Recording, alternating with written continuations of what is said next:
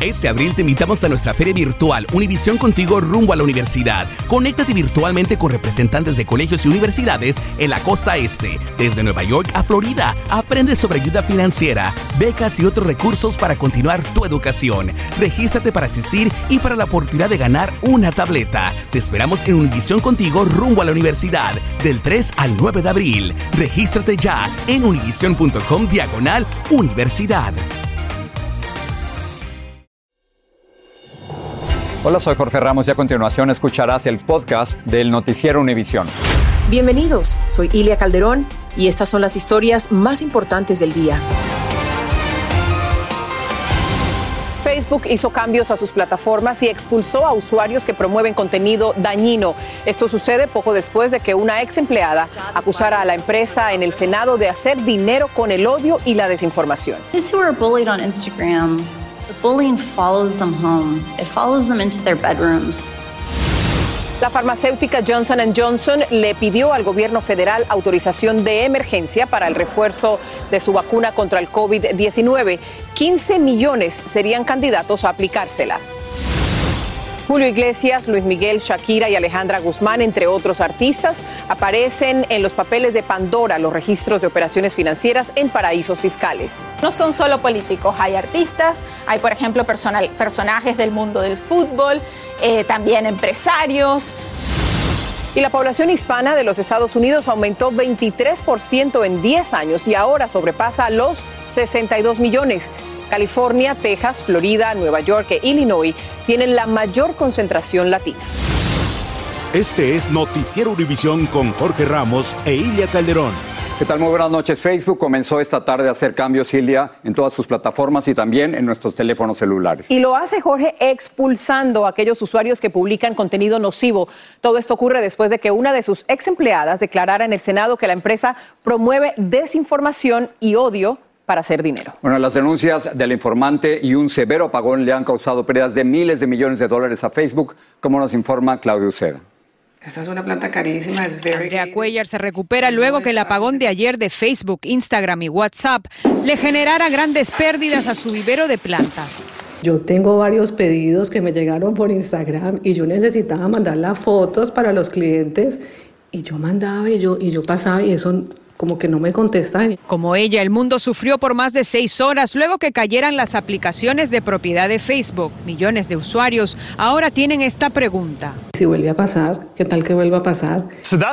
Entre tanto, el fundador de Facebook, Mark Zuckerberg, pidió disculpas. La compañía indicó que la caída fue consecuencia de un cambio de configuración en los llamados routers o enrutadores troncales. La interrupción del tráfico de la red tuvo un efecto en cascada deteniendo los servicios, sostuvo el vicepresidente de Infraestructura.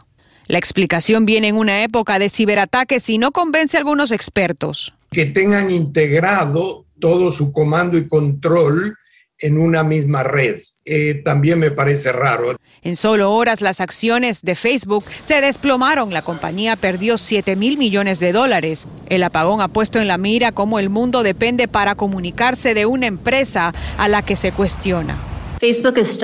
Hoy testificó en el Senado una ex empleada de Facebook, Frances Hagen, quien filtró documentos internos de la compañía. Dijo que la red daña la salud mental de jóvenes, aviva la división y debilita la democracia. Los niños que son acosados en Instagram llevan el acoso a su casa, a sus habitaciones. Lo último que ven antes de irse a la cama es alguien que es cruel con ellos, advirtió. Hagen acusó a Zuckerberg de anteponer los resultados y ganancias a la seguridad de los usuarios. Facebook respondió que Hagen no trabajó directamente en cuestiones de seguridad infantil de la empresa. Lo que quizás entonces la pregunta es, ¿quién controla Facebook? ¿Podríamos ver pronto la aprobación de un proyecto de ley que regulara a Facebook, pero no solo a Facebook, sino a todas las redes sociales? Jorge, eso está por verse. Por año los legisladores han pedido que se regulen estas redes sociales, pero hasta el momento nada ha ocurrido. Hay indignación, pero hay poco consenso en cuanto a qué tipo de legislación se necesita. Ilia. Gracias, Claudia. Vamos a cambiar de tema para hablar ahora del coronavirus. La farmacéutica Johnson Johnson le pidió al gobierno federal que apruebe de emergencia el refuerzo de su vacuna contra el COVID-19.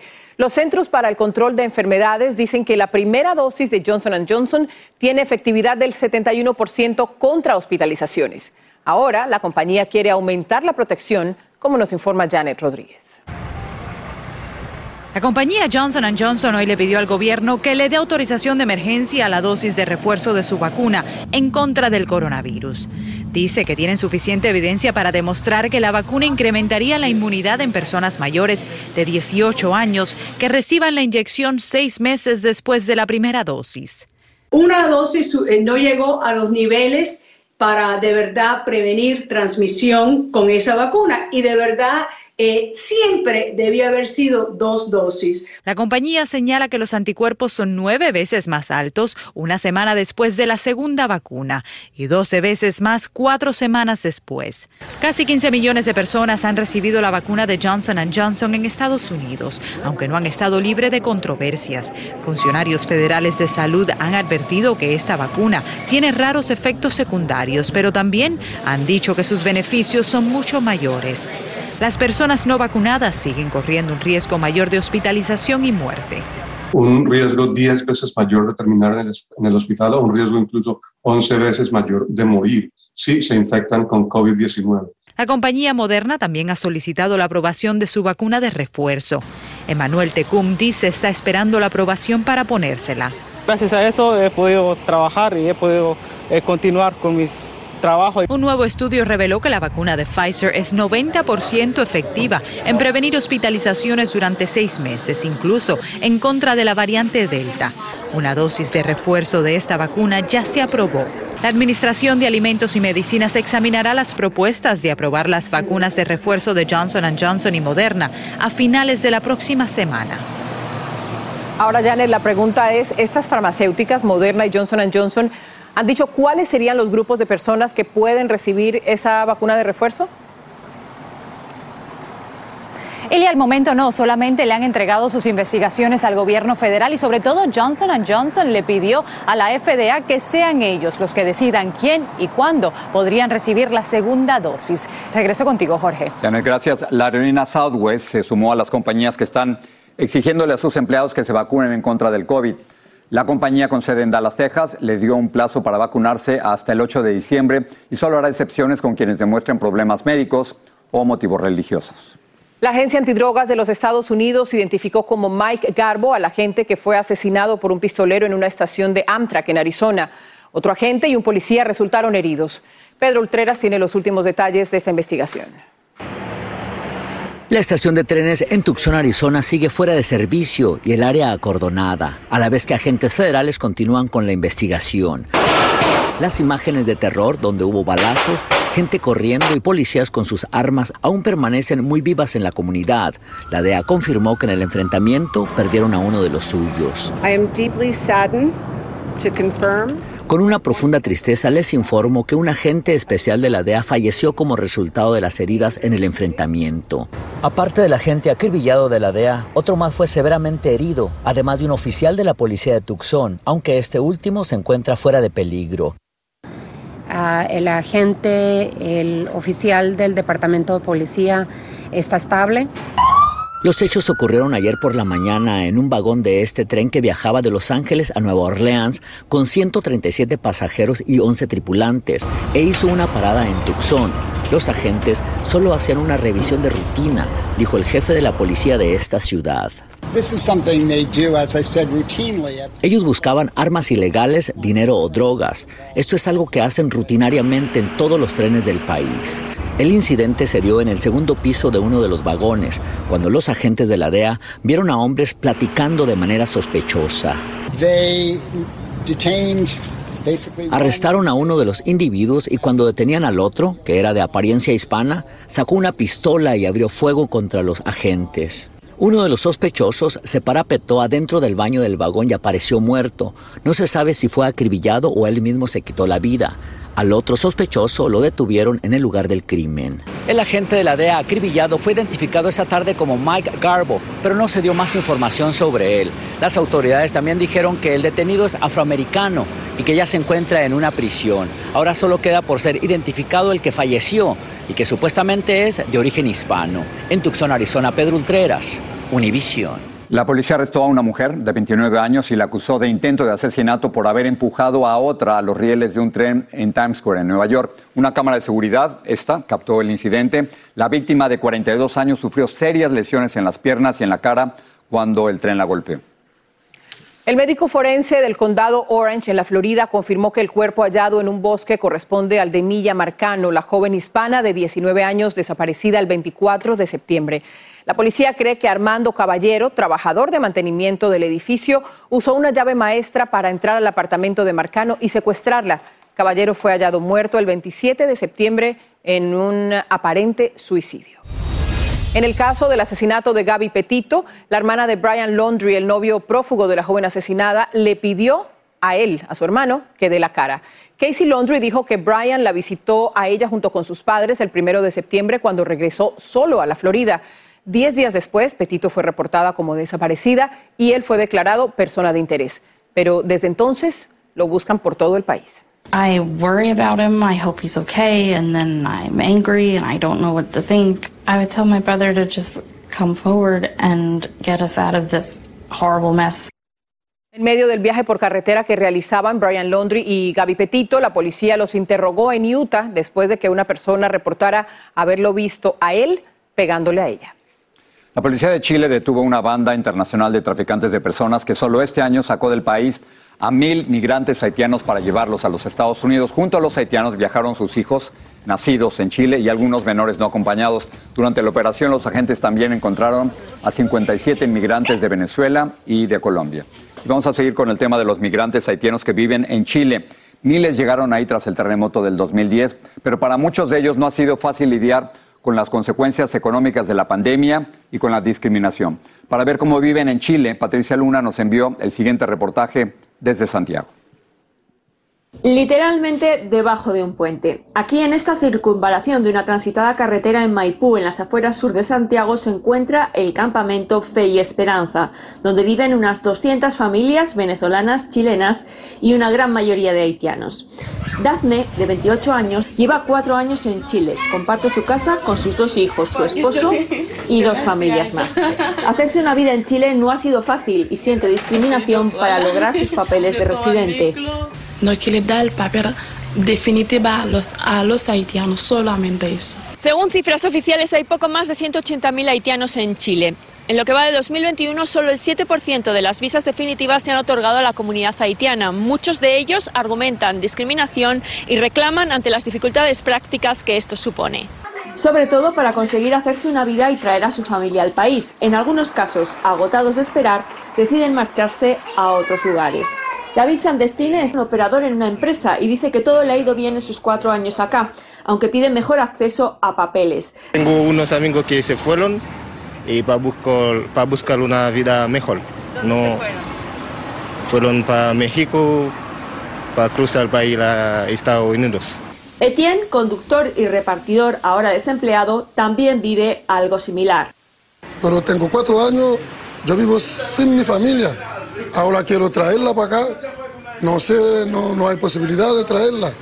En su tiempo acá, dice haberse acostumbrado a la discriminación. Hay mucho sufrimiento en eso, pero no me importa, hay que aprender a vivir tal como la sociedad. Todos dicen estar bien en Chile por el momento, pero ninguno descarta tampoco tomar su maleta e irse. En Santiago de Chile, Patricia Luna, Univisión. Los nombres de varios reconocidos artistas hispanos aparecen en la investigación sobre paraísos fiscales, conocida como Papeles de Pandora.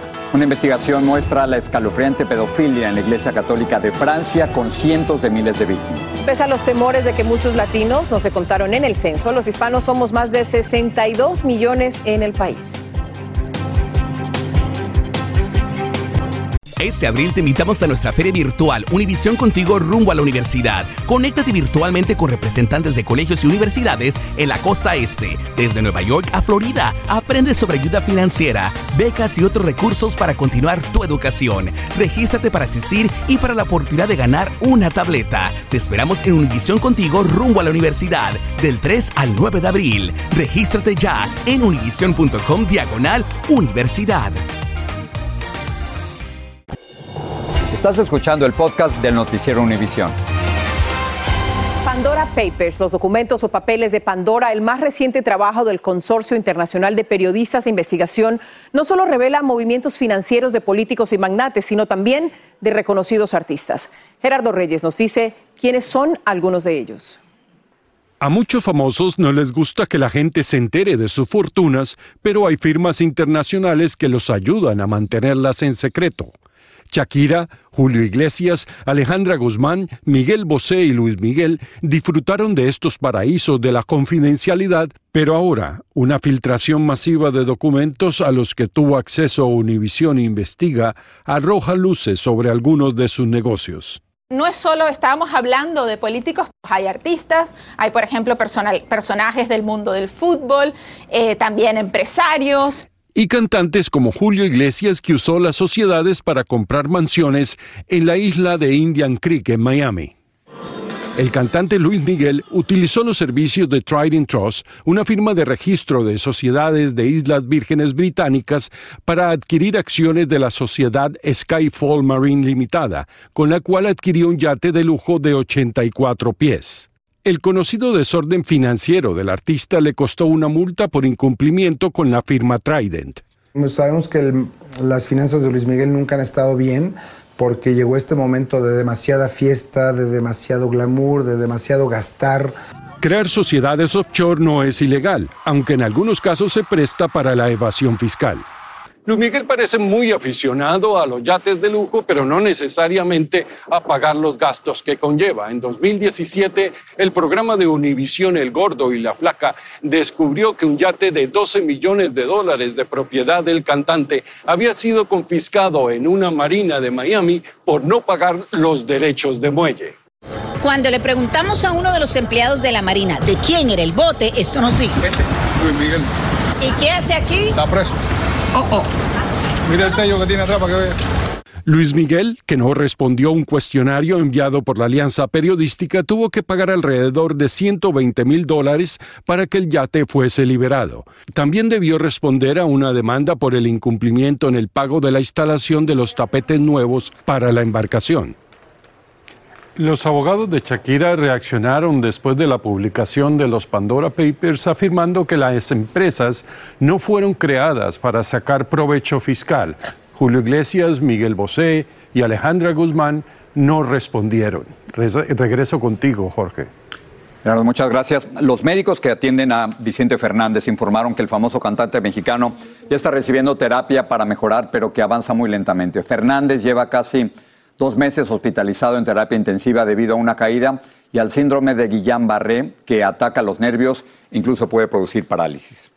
Francia está conmocionada al revelarse el escándalo sexual de sacerdotes, uno más que sacude a la Iglesia Católica. Una investigación independiente mostró que centenares de miles de niños fueron abusados sexualmente por miembros del clero católico francés desde el año de 1950. Vilma Tarazona nos habla de este terrible drama y nos trae las reacciones de una víctima abusada por un sacerdote cuando era un menor. Las cifras son estremecedoras. 330 mil menores de edad fueron abusados sexualmente en Francia por miembros de la Iglesia Católica en los últimos 70 años, según una investigación independiente. Jean-Marc Sabé, quien lideró la investigación, dijo que la actitud de la Iglesia Católica ha sido cruel y de profunda indiferencia hacia las víctimas. Si alguien conoce el dolor profundo de las miles de víctimas, es Juan Carlos Cruz, que fue abusado sexualmente por un poderoso sacerdote católico durante varios años cuando era adolescente. Ahora es asesor del Papa Francisco en las investigaciones de abuso sexual por parte de miembros de la Iglesia Católica contra menores de edad. Son 300 mil y tantas personas, son 3 mil sacerdotes que desde hace 70 años están abusando, son miles de vidas arruinadas. Si eso no le rompe el corazón a cualquier persona, mejor tiremos la sociedad por un balcón. Juan Carlos Cruz se reunió con varias de las víctimas en Francia. Yo pienso en todas esas víctimas que de algunas conozco en Francia, eh, gente que he estado con ellos, he estado conversando, he, oído su, su, tragedia, un patrón tan parecido al que me tocó vivir a mí, eh, que se repite a lo largo del mundo. Entonces, tenemos que hacer algo urgente ya. Un vocero del Vaticano dijo que el Papa Francisco está adolorido y que reza por las víctimas, a quienes agradeció por su valentía. Daniel Álvarez, profesor de estudios religiosos y teología, dice que el problema de la Iglesia Católica como institución es grave. Y hasta que la Iglesia no acepte que el cáncer está dentro de la estructura de la Iglesia, aquí esto va a seguir. Según esta investigación, el 80% de los menores abusados sexualmente eran varones. En Miami, Florida, Vilma Tarazona, Univisión. Datos del censo muestran el gran aporte de los hispanos al crecimiento demográfico en Estados Unidos. Y hay un nuevo multimillonario en este país. Alguien, no sabemos quién, acertó los números del Powerball y se llevó el premio de casi 700 millones de dólares. Les diremos dónde está él.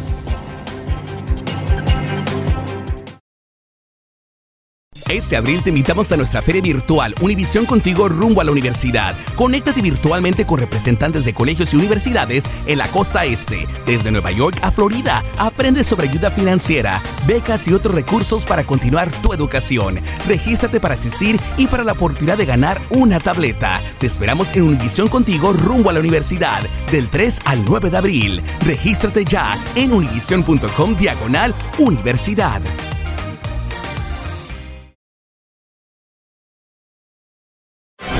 Sigue este podcast en las redes sociales de Univision Noticias y déjanos tus comentarios. Bueno, hay ganador o ganadores. Una o varias personas en California se hicieron ricas literalmente de la noche a la mañana al acertar los seis números del Powerball, ganando un acumulado de casi 700 millones de dólares. El afortunado boleto se vendió en la localidad de Morro Bay y cortó con una racha de 40 sorteos de Powerball sin ganador. Bueno, ni Ilia, ni Paulina, ni yo nos lo ganamos, pero Paulina tiene aquí un adelanto de lo que tienen esta noche. La esperanza nunca muere. Ilia, Jorge, muy buenas noches a todos. Señores, buenas noches en casas. La Guardia Nacional de California envió equipos médicos a tres hospitales en ese estado para ayudar a los trabajadores de la salud para enfrentar otra ola de casos y muertes por COVID-19, esto ante el peligro de la variante Delta. Y también en California, el gobernador Gavin Newsom firmó una ley que impone un nuevo impuesto a los cigarrillos electrónicos con el objetivo de frenar su uso entre los adolescentes y de financiar programas de salud pública. De esto y más estaremos hablando hoy en edición nocturna, así que los esperamos. Acompáñanos. Gracias, Paulina. Paulina, muchas gracias. Y hablando de otras cosas, aunque ya se notaba, las cifras del censo confirman que la población hispana supera los 62 millones de habitantes. El ritmo de crecimiento fue cinco veces más rápido que el de la población no hispana, esto en la última década. Y quizás ya lo sabe, pero los estados con mayor crecimiento son, por supuesto, California, Florida, Illinois, Texas y también Nueva York, donde Queens es un condado con muchos hispanos, como nos cuenta Blanca Rosa Vilches. Es el sonido, los olores y los rostros de Queens, el condado más diverso de la Gran Manzana.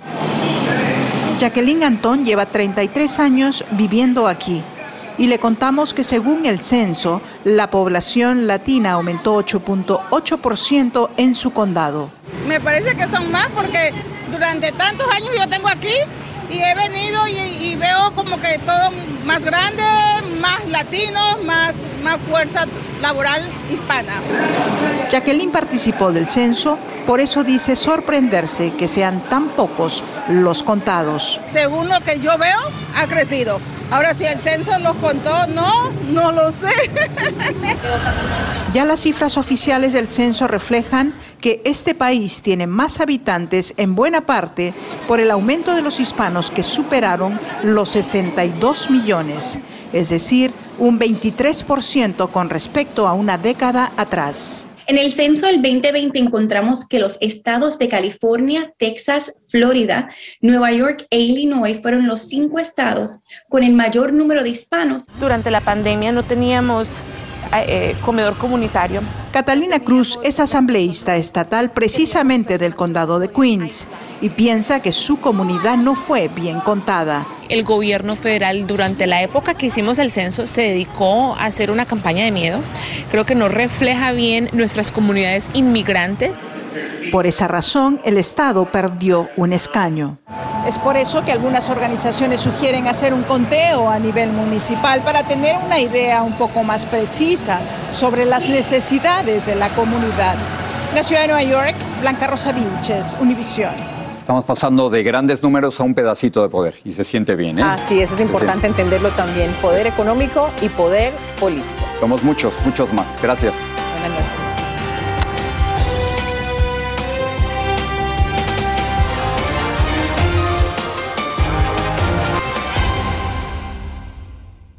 Este abril te invitamos a nuestra feria virtual Univisión Contigo rumbo a la universidad. Conéctate virtualmente con representantes de colegios y universidades en la costa este, desde Nueva York a Florida. Aprende sobre ayuda financiera, becas y otros recursos para continuar tu educación. Regístrate para asistir y para la oportunidad de ganar una tableta. Te esperamos en Univisión Contigo rumbo a la universidad del 3 al 9 de abril. Regístrate ya en univision.com diagonal universidad.